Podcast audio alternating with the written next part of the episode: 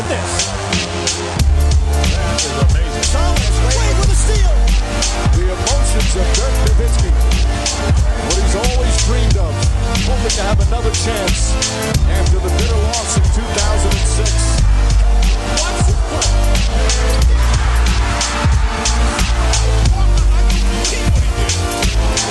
That is amazing. Hallo und willkommen zu Gut Next, dem deutschen Basketball-Podcast im Internet. Mein Name ist André Vogt und ich begrüße euch zu einer neuen Folge unseres kleinen, aber feinen basketball heute mit der Rapid Reaction vom 31. August 2020. Rapid Reaction Nummer 19 ist das und die wird präsentiert von all denjenigen, die schon Planet Basketball und Planet Basketball 2 gelesen haben oder das noch vorhaben oder das Buch, die Bücher verschenken wollen. Auf planetbasketball.de könnt ihr beide Bücher bestellen.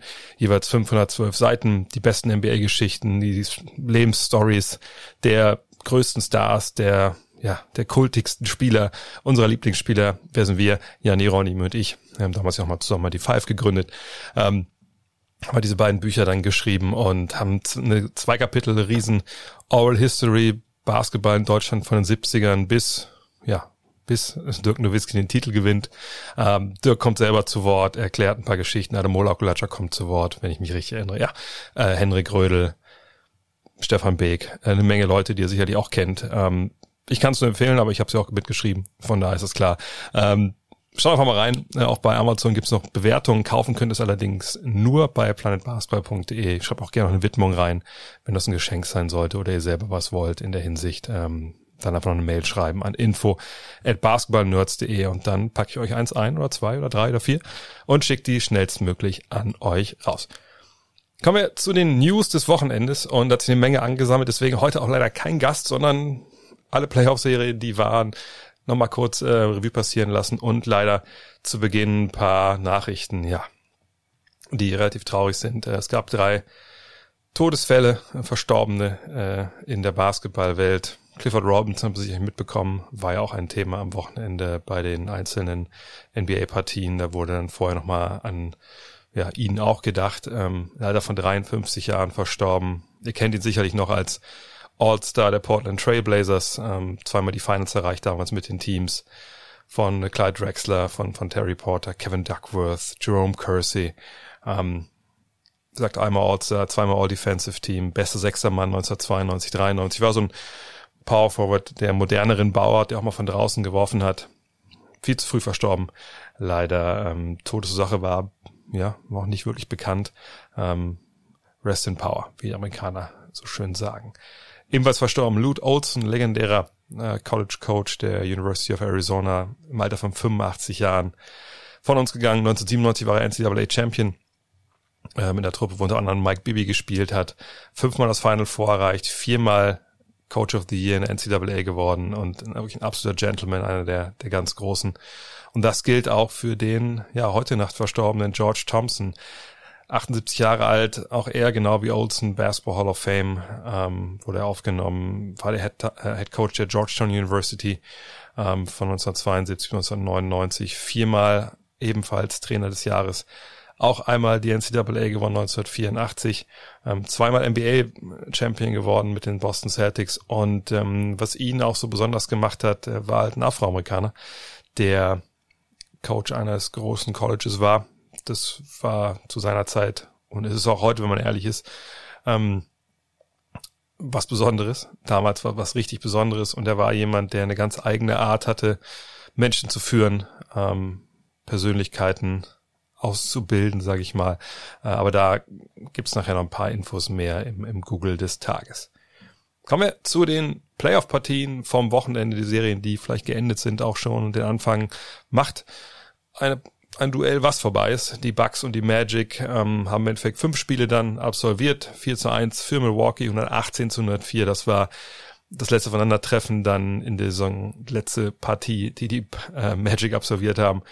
Und ähm, am Ende war es halt eigentlich ein Sweep, wenn man ein bisschen genauer hinschaut, denn die Magic nach der Auftakt, zum Auftakterfolg, ähm, ja, eigentlich nie wirklich so richtig drin gewesen. Also die Bucks ähm, waren einfach, einfach klar überlegen ähm, und hatten eigentlich liefen nie wirklich Gefahr, diese Serie zu verlieren, aber auch nochmal ein Spiel wirklich abzugeben. Sicherlich waren es nicht alles Klatschen Aber die Bucks waren schon sehr unter Kontrolle dann und hatten die Kontrolle. Allerdings muss man auch sagen, wenn man sich die Leistung jetzt mal anschaut in dieser Auftaktserie, und es geht nicht mehr darum, dass sie jetzt ein Spiel verloren haben als einziges Favoritenteam in dieser ersten Runde, sondern die Fragen, die man vorher in die Bucks hatte. So, wer ist die Nummer zwei? Wer kann übernehmen, wenn Antetokounmpo mal, mal raus muss oder wenn er einfach, ja, nicht zum Korb kommt, weil er im Viermann im Weg stehen. Wer ist dann da und zeigt der Defense des Gegners, so geht's nicht. Und das wissen wir immer noch nicht. Chris Middletons Zahlen, ja, 15 Punkte, 7,8 Rebounds, 5,2 Assists. Auf den ersten Blick denkt man, oh, okay, so breit gestreut, sicherlich ein paar mehr Punkte würde man sich wünschen. Aber nein, das war einfach auch nicht gut. Ja, 36,1 Prozent aus dem Feld, 37,5 von der Dreierlinie, das passt schon. Aber er war nicht in der Lage, auch gerade in der fünften Partie, als Antetokounmpo dann mit V-Problemen vom Feld musste, da wirklich so einer Partie mal seinen Stempel aufzudrücken. Eric Bledsoe, 27,8 Prozent von der Dreierlinie in diesem, in dieser Serie. Das ist auch weit unter dem, was man von ihm eigentlich braucht, konnte auch wirklich wenig Akzente setzen. Also war es mal wieder so, dass Jans Antetokounmpo überragt hat. 30,6 Punkte, 16 Rebounds, 6 Assists, 38,5 Prozent von der Dreierlinie. Auch wenn die Streuung stellenweise immer noch äh, ja gesundheitsgefährdend war für all diejenigen, die sich da um den Korb äh, aufhalten. Und natürlich äh, hat wieder MVP-mäßig abgeliefert in dieser Serie. Aber das ist ja nicht die Frage, die wir haben an diese Bugs. Ähm, die 38,5 Prozent von der Dreierlinie. Ich bin gespannt, wie das in der nächsten Serie dann aussieht. Ähm, denn gegen Miami wird sicherlich da eine andere Verteidigung stehen. Das war das große Problem der, der Magic auch. Ähm, die Bugs haben sich für meine Begriffe nicht irgendwie großartig empfohlen, ähm, so im Sinne von, dass man sagt, okay, das ist das absolute Favoritenteam im Osten. Also sie sind natürlich Favorit, keine Frage. Sie waren das bilanztechnisch beste Team der Liga. Aber ich persönlich sehe keinen richtigen Fortschritt gegenüber den Playoffs zum Beispiel im vergangenen Jahr. Ähm, Im Endeffekt haben sie diese Serie klar gewonnen, weil Janis Janis war und weil die Rollenspiele ihre Dreier gut getroffen haben. Und das ist was, ja, das Rezept haben das ganze Jahr gefahren. Mal gucken, ob das gegen Miami auch funktioniert. Die Magic auf der anderen Seite waren krass ersatzgeschwächt. Ja, vor allem Aaron Gordon, Jonathan Isaac, die beide gefehlt haben. Ähm, Mo Bamba war nicht dabei, Michael Carter Williams und im Endeffekt hatten sie dann nur noch von ihren ja, Top Guns Nikola Vucevic, der hat abgeliefert 28, 11 und 4 aus dem Feld 50,5 Prozent, 40,9 von der Dreierlinie. Zeigt, dass er echt auch nochmal so einen extra Gang hat, den er einlegen kann, wenn es sein muss. Aber sonst war er halt wenig. Michael Fultz, der war fit, hat auch für seine Begriffe in den ersten, in der ersten Playoff-Serie für ihn in der NBA gut abgeliefert. Bei ihm ist sicher noch Luft nach oben. Aber die Magic stehen wahrscheinlich so vom, vom Team her, von der Entwicklung genauso da wie vergangenes Jahr. Klar, ne, Isaac große Fortschritte gemacht. Gordon, naja, muss man sich immer noch fragen, passt das alles so zusammen? Ich bin gespannt, wie es da weitergeht und sicherlich werden wir auch mal demnächst in einem Podcast mal genauer drauf gucken, was in Orlando vielleicht dann in der Offseason, wenn immer die jetzt genau beginnt, dann vielleicht passieren wird oder sollte. Die Lakers sind ebenfalls durch, ebenfalls 4 zu 1, 131 zu 112. Ich glaube, es war die Nacht von Samstag auf Sonntag. Da die letzte Partie. Damon Lillard war da schon abgereist aus der Bubble. Von daher hatten die Blazers da mehr oder weniger schon die weiße Fahne gehisst. Trotzdem, ja, nur mit neun Punkten verloren. Aber am Ende des Tages kam es genauso, wie man das vorher erwarten konnte. Die Blazers defensiv ohne Antwort auf Anthony Davis und LeBron James. Auf der anderen Seite konnten die Lakers sich schon sehr auf Lillard vor allem konzentrieren, konnten da viel doppeln, konnten früh aggressiv draufgehen. Davis am Ende mit 29,8 Punkten, 57,3 Prozent aus dem Feld, 38,9 Prozent von der Dreierlinie und James 27,4, 10,2, 10,2, also Triple-Double aufgelegt in den fünf Spielen, 60 Prozent aus dem Feld und 46,3 Prozent, 6,4 Prozent von der Dreierlinie. Ähm, also die beiden waren einfach nicht zu stoppen und Portland fehlten einfach auch die Mittel, einfach weil, auch vor dem Ausfall von Lillard natürlich, auf dem Flügel die Verteidiger fehlten. Da auch da, glaube ich, wird einiges sich ändern müssen, weil das ist immer das Gleiche jetzt in den letzten Jahren gewesen von, von Portland mehr oder weniger, wie sie halt Basketball spielen. Und ich bin gespannt, ob sie sich noch länger halt dieses natürlich grandiose Guard-Duo McCallum Lillard leisten wollen, leisten können ähm, wenn das Geld halt fehlt für, für Flügel. Auf der anderen Seite war natürlich Trevor Reeser nicht mit dabei, ob von dem es erwarten hätte können, dass er einen großen Unterschied macht, eine andere Frage. Aber die Blazers treten so ein bisschen auf der Stelle. Das hat diese Serie auch wieder gezeigt. Die Clippers und die Mavericks ebenfalls vorbei, 4 zu 2 ähm, für LA 111 zu 97 war das Ergebnis in der letzten Partie, die ja gestern Abend, gestern Nacht lief. Und ähm, die Clippers defensiv wieder auf Top-Niveau gewesen. Ähm, allerdings auch da so muss man mal zu draufpacken, wenn sie wollten. Also auch in den Spielen, die sie dann gewonnen haben, auch mal klar gewonnen haben, gab es mal wieder Phasen, wo sie es doch haben arg schleifen lassen. Jetzt kann man vielleicht nicht erwarten, dass über 48 Minuten die Top-Intensität gefahren wird in der ersten Playoff-Runde. Auf der anderen Seite waren die Mavs jetzt ja auch nicht unbedingt so der typische Erstrundengegner, weil Luka Doncic natürlich jemand spielte, der Außergewöhnliches leisten kann. Ähm, aber die Clippers, wenn sie ihren besten Basketball gespielt haben, das haben sie dann relativ häufig äh, gegen Ende der Serie, da haben sie richtig abgeliefert. Auch vorne dann, ja, ähm, als Team 40,4 Prozent von der Dreierlinie. Und das ohne Paul George und Kawhi Leonard, die beiden unter 30 Prozent getroffen haben. Also das ist schon damit eingerechnet, aber da sieht man halt, dass die anderen dann die Freiräume hatten und die auch genutzt haben an der Dreierlinie. Leonard selber war der überragende Spieler auf Seiten der Clippers. 32,8, 10,2, 5,2 aus dem Feld, 53,8 Prozent. Hat immer übernommen gefühlt, wenn er musste. Ähm, sicherlich kann man da in Spiel 4 nochmal darauf hinweisen, auf den Wurf so da am Ende der regulären Spielzeit, ob das eine richtige Entscheidung war, aber mein Gott, also vielleicht Entscheidung trifft jeder irgendwann mal und wann immer die Clippers ihn brauchten, auch gerade jetzt in Spiel 6, war er halt da und dann ist er auch einfach unwiderstehlich. Ganz im Gegensatz zu ähm, PG-13, Playoff P, wie man sich nennen will, ähm, hatte jetzt da natürlich ein richtig gutes Spiel zwischendrin, aber in Spiel 6 wieder so ein bisschen neben sich gestanden. Und alles in allem waren das 35,8 Prozent aus dem Feld und 27,5 von der Dreierlinie. Defensiv hat er dann am Ende wirklich das hinbekommen, auf höherem Niveau zu sein. Aber was, was immer er machen muss, also immer wem, wem, mit wem immer er reden muss, ähm, ich glaube, ab der nächsten Runde brauchen sie einen besseren äh, Paul George im Angriff. Ähm, denn äh, Kawhi, Kawhi kann immer Kawhi sein, aber eigentlich hat man ja Paul George dabei, damit er ihn wirklich entlasten kann. Und da bin ich gespannt, was Doc Rivers sich da einfallen lässt. Aber natürlich war die Story dieser Serie Luka Doncic. 31 Punkte, 9,8 Rebounds, 8,7 Assists, 50 Prozent aus dem Feld, 36,4 von der Dreierlinie, hat NBA-Rekorde aufgestellt. Und all das, ja, also zeitweise auf nur einem gesunden Knöchel und ohne seinen zweiten All-Star oder den zweiten All-Star der Mavericks ohne Christoph Porzingis. Und das ist wirklich eine überragende Leistung gewesen von ihm. Und man kann es wirklich vergleichen mit so diesen ersten Auftritten von anderen Superstars auf der großen Playoff-Bühne in jungen Jahren. Ob es jetzt LeBron ist damals in, in Cleveland, ähm, Dirk damals mit, mit Dallas und den ersten äh, Serien, wo er dann übernommen hat. Ähm, das war, das war richtig, richtig eindrucksvoll und, und ich würde fast sagen wollen, also außer Janis vielleicht, ich, ich wüsste nicht, wer so viel offensiven Druck äh, aushalten musste und so viel Last tragen musste für seine Mannschaft. Ähm, in diesen NBA Playoffs. Ähm, klar, auch andere haben überragende Zahlen aufgelegt, kommen wir gleich noch zu. Aber über Doncic lief wirklich alles und Doncic hatte dann zeitweise wirklich eine Mannschaft an seiner Seite mit richtig guten Rollenspielern, gar keine Frage. Aber eben mit vielen Jungs, die angewiesen sind, dass einer wie er für sie kreiert. Vor allem gegen die vielleicht, zumindest in der Western Conference, beste Verteidigung, gegen die man so spielen kann, wenn sie äh, gut drauf ist, wenn sie will. Und das hat er überragend gemacht. Obwohl er auch dann natürlich hart angegangen wurde, Marcus Morris mit, mit einem Foul, wo ich heute, ne, gestern Abend war das auch, wenn ich ehrlich bin, so ein bisschen fassungslos vor Twitter saß, dass es da wirklich Leute gab, die gesagt haben, ja, Marcus Morris, äh, hätte nie für rausfliegen dürfen, äh, typisch Superstar-Bonus, da verliert man echt den Glauben so ein bisschen an die Menschheit. Also nicht nur deswegen, da gibt es genug andere Gründe auf Twitter, aber wenn man dann sowas auch so liest, dann wundert einen irgendwann auch, auch nichts mehr.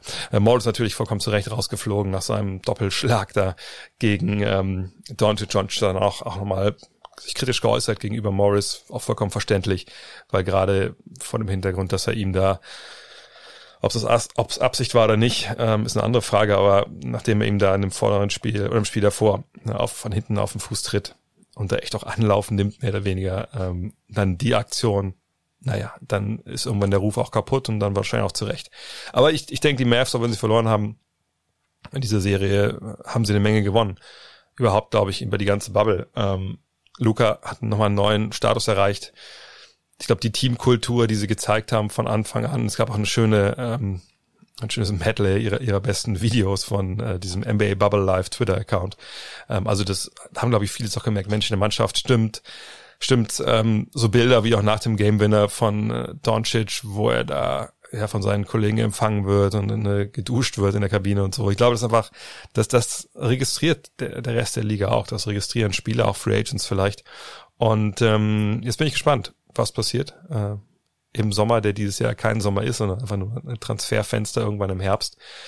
Ähm, können die die Mavs wirklich Leute finden? Also es gab wohl auch schon so ein paar Stimmen aus der Franchise im Umfeld, dass sie gesagt haben, okay, das war ein großer Schritt nach vorne dieses Jahr, aber wir brauchen ein paar Dogs. So, we need some dogs. Und ähm, das heißt mehr oder weniger übersetzt, wir brauchen ein paar harte Typen, so ein paar harte Typen ironischerweise, wie Marcus Morris, die in so einer Serie auch dann richtig hart gegenhalten können.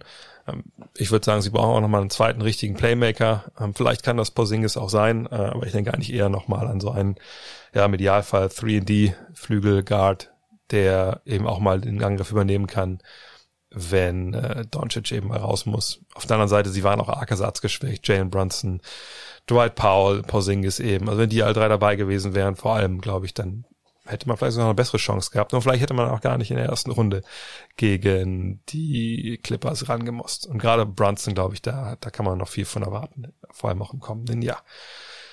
Von den Nuggets und Jazz, da warten wir vor allem Feuerwerk in Spiel 7, nachdem die Nuggets 119 zu 107 gewonnen haben in Spiel 6. Es war wieder ein Shootout zwischen Murray und Mitchell, Jamal Murray und Donovan Mitchell. Ähm, Murray für die Nuggets in der Serie 34 Punkte pro Spiel, Mitchell für die Jazz 38,7. Und diese Shootouts sind wirklich, also ich weiß gar nicht, was man dazu noch sagen soll. Man sitzt davor und äh, das ist wie so früher NBA Jam, wo man sich irgendwie ja einem, einem Spielautomat gegeben hat, nur dass da eben noch jeweils vier andere Spieler mit dabei sind und es eben darum geht, welchen, welche Saison erfolgreich wird und welchen totale Enttäuschung, weil natürlich keines dieser beiden Teams eigentlich angetreten ist, um in der ersten Runde rauszufliegen. Ähm, ich meine, das sind, die beiden Jungs sind die einzigen, die in einer Playoff-Serie mal äh, die beiden Jungs sind die einzigen, die in einem Spiel mal 50 Punkte aufgelegt haben in der, äh, also im gleichen Spiel in den Playoffs. Es gibt nur zwei andere, die in einer Serie in der Geschichte der NBA in den Playoffs mal 50 aufgelegt haben, in zwei verschiedenen Spielen. Das waren Jordan und Iverson und Jordan hat sogar zweimal gemacht. Ähm, das sind absolut wilde Zahlen. Mitchell hat 158 Punkte aufgelegt in den ersten vier Spielen oder in vier Spielen, also über vier Spiele in dieser Serie. Und das ist der zweithöchste Wert für alle Spieler, die in den Playoffs jemals unterwegs waren in der NBA, seit Michael Jordan 173 äh, Punkte in den Finals 1993 aufgelegt hat. Klar, früher Chamberlain und so, für die waren galten andere Zahlen, aber was Mitchell da gerade macht und dem Murph auf der anderen Seite auch, ist, ist, ist Wahnsinn. Klar, ähm, auch bisschen bedingt, dass die Defensiven keinen Zugriff bekommen. Denver sowieso nicht, weil Denver war schlecht verteidigt und ein paar echt üble Verteidiger da in ihrem Team hat. Auf der anderen Seite, Utah wird immer wieder ausgehebelt, ähm, weil Murray einfach so unfassbar heiß läuft und ja, nach so hohen Screens einfach rein dribbelt in seine Dreier. Und das ist ja nun mal ähm, eine Drop-Verteidigung, die sie oft spielen mit, mit Rudy Gobert. Ähm, das haben sie schon gut gescoutet, die, die Nuggets. Und Spiel 7 da bin ich wirklich gespannt. Äh, eigentlich beide Teams überragend von der Dreierlinie, beide über 44 Prozent Dreierquote, das muss ich mal überlegen. Aber ob jetzt in Spiel 7, wenn wirklich so der Druck da ist, klar, keine Zuschauer, alles nicht, aber ähm, do or die, da bin ich wirklich gespannt, was dabei rauskommt. Das ist auf jeden Fall äh, Must-See-TV. Rockets gegen Thunder, die da müsste es noch einen Sieg für OKC geben, damit es ein Spiel 7 gibt. Die Rockets führen 3 zu 2 nach ihrem 114 zu 80 Kanter-Sieg. Ähm, war ziemliche Klatsche, klar, äh, für die Rockets, äh, für die, für die Thunder. Zweite Halbzeit nur 35 Punkte erzielt, lag auch daran, dass Dennis Schröder äh, ja dann relativ früh in der, dritten Viertel rausgeflogen ist. Ähm, hab die Szene mittlerweile schon gesehen. Äh, Block von PJ Tucker, er will so durchfighten. Und dann kommt zu einer Aktion, die wir von ihm schon mal gesehen haben, damals noch im Trikot der Hawks gegen DeMarcus Cousins, der damals noch bei den Kings war. Ähm, Schröder läuft in den Block rein und zieht den rechten Arm so ins Gemächt von äh, PJ Tucker. Ähm, jetzt kann man sagen, ja, da läuft er einfach rein und das passiert, aber das passiert eigentlich nicht. Also ne, das ist schon was, und das haben die Referees auch klar gesagt dann äh, bei der Review. Hoster, also es war einfach kein Basketball-Play und deswegen geht er dafür halt mit Flagrant 2 raus. Ähm, sah für mich auch nicht so aus, dass zufällig gewesen wäre und das war super schade, weil Schröder hatte echt eine gute Partie bis dahin, hatte, okay, ich meine, er hatte, war früh heiß, glaube ich, mit drei Dreiern in Folge und dann hat er hat er, glaube ich, einen Heatcheck nach dem nächsten rausgehauen, wie das aussah.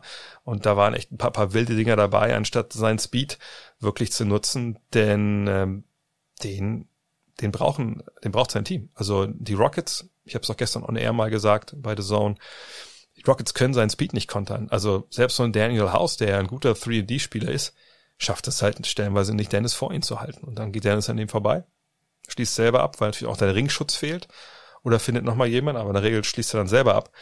Und ähm, spätestens als das dann fehlte, war es halt vorbei, weil Danilo Gallinari mit einem Punkt einen sehr gebrauchten Abend er erwischt hat und Shay Gilgis Alexander mit vier Zählern eben auch. Ähm, nein, Schröder, also sie brauchen ihn unbedingt. Ähm, bin, bin echt gespannt, ob er in Spiel 6 dann wieder so aufdrehen kann. Was waren es, glaube ich, was, äh, 18 Punkte in 19 Minuten aufgelegt, bis er rausgeflogen ist oder umgekehrt. Ähm, das wird wichtig sein, dass er über, überragt. Und es wäre ganz gut, wenn Lou Dort in der Serie nicht nur mal verteidigen könnte, sondern auch vorne mal den Ball reinwerfen, denn das ist auch echt eine Hypothek, dass der Mann im Angriff, also das ist schwer tragbar. Also fünf von 32 Dreiern, das sind acht Dreier pro Spiel. Das sind 15,6 Prozent von der Dreierlinie, die er wirft. Und äh, dementsprechend wird er natürlich auch von den Rockets disrespektiert, wenn er da draußen steht. Und das macht natürlich anderweitig wieder die Räume eng. Aber du brauchst ihn natürlich in der Defense gegen Harden und Westbrook ist jetzt ja auch wieder dabei, zwar nur mit sieben, sechs und sieben, aber er bringt den äh, Rockets natürlich so einen Speed, den sie sonst nicht haben und sie geben, geben halt dem Team, er gibt dem Team halt einen, einen All-Star, ähm, einen MVP-Kandidaten, zwar jetzt nicht mehr, aber von früher MVP-Kandidat, ähm, wenn Harden auf die Bank geht. Ähm, von daher sind wir gespannt, was in Spiel 6 passiert, aber die Rockets scheinen jetzt schon äh, so ein bisschen die Kontrolle erlangt zu haben in dieser Serie. Das einzige Spiel der zweiten Runde, was lief, äh, lief ja gestern als frühe Partie Celtics gegen Raptors. Da steht es 1-0 für Boston nach dem 112 zu 94. Ausschlaggebend für mich, erst habe ich dann noch ähm, komplett gesehen, ähm, bevor ich dann selber ans Mikro musste. Pascal Siakam früh mit drei Fouls.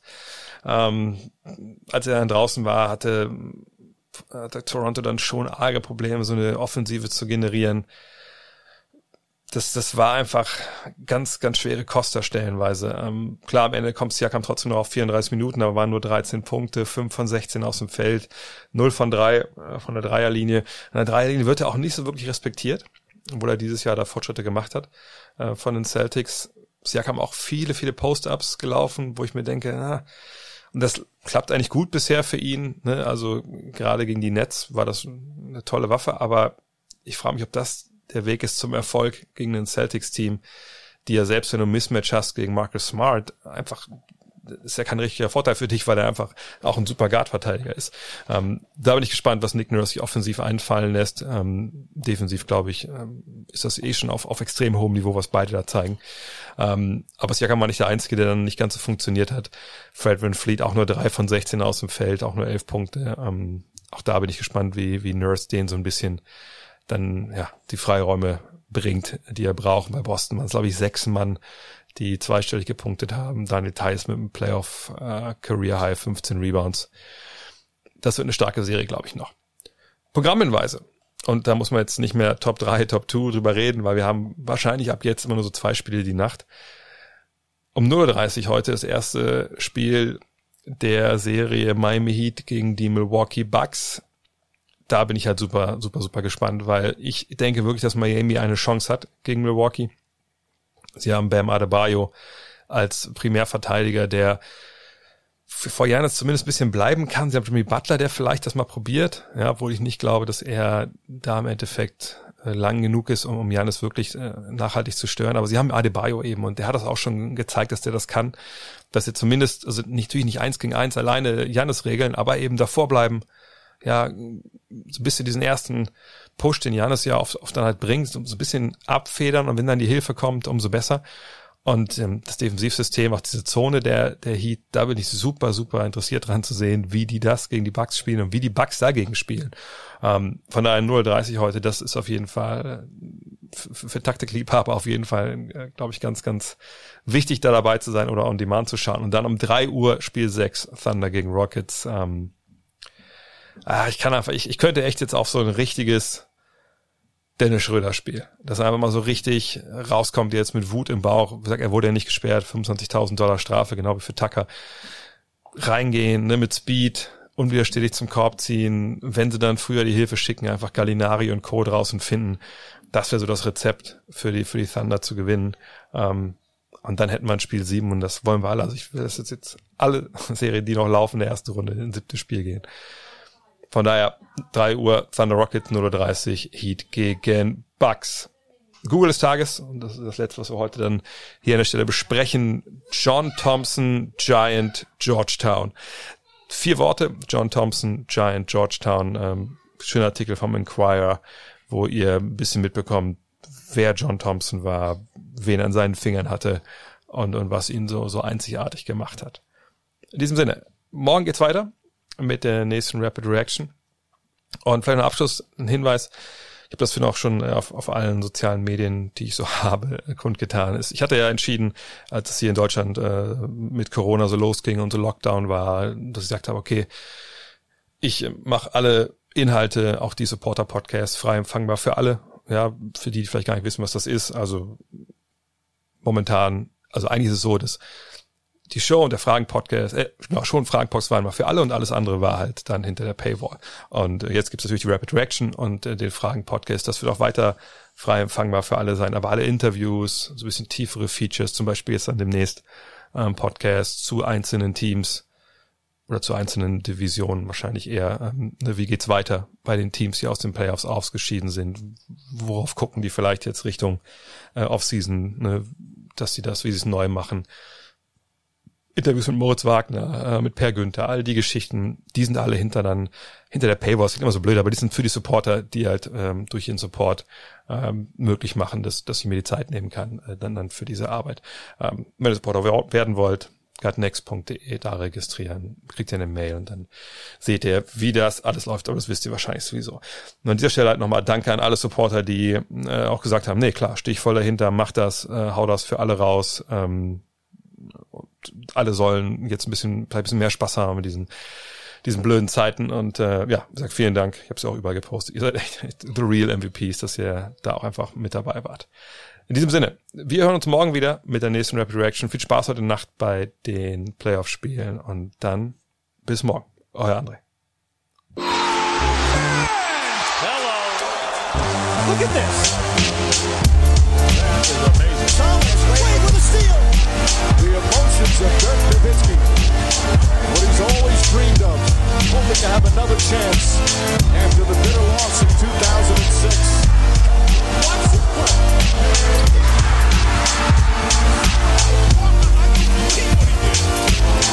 That is amazing.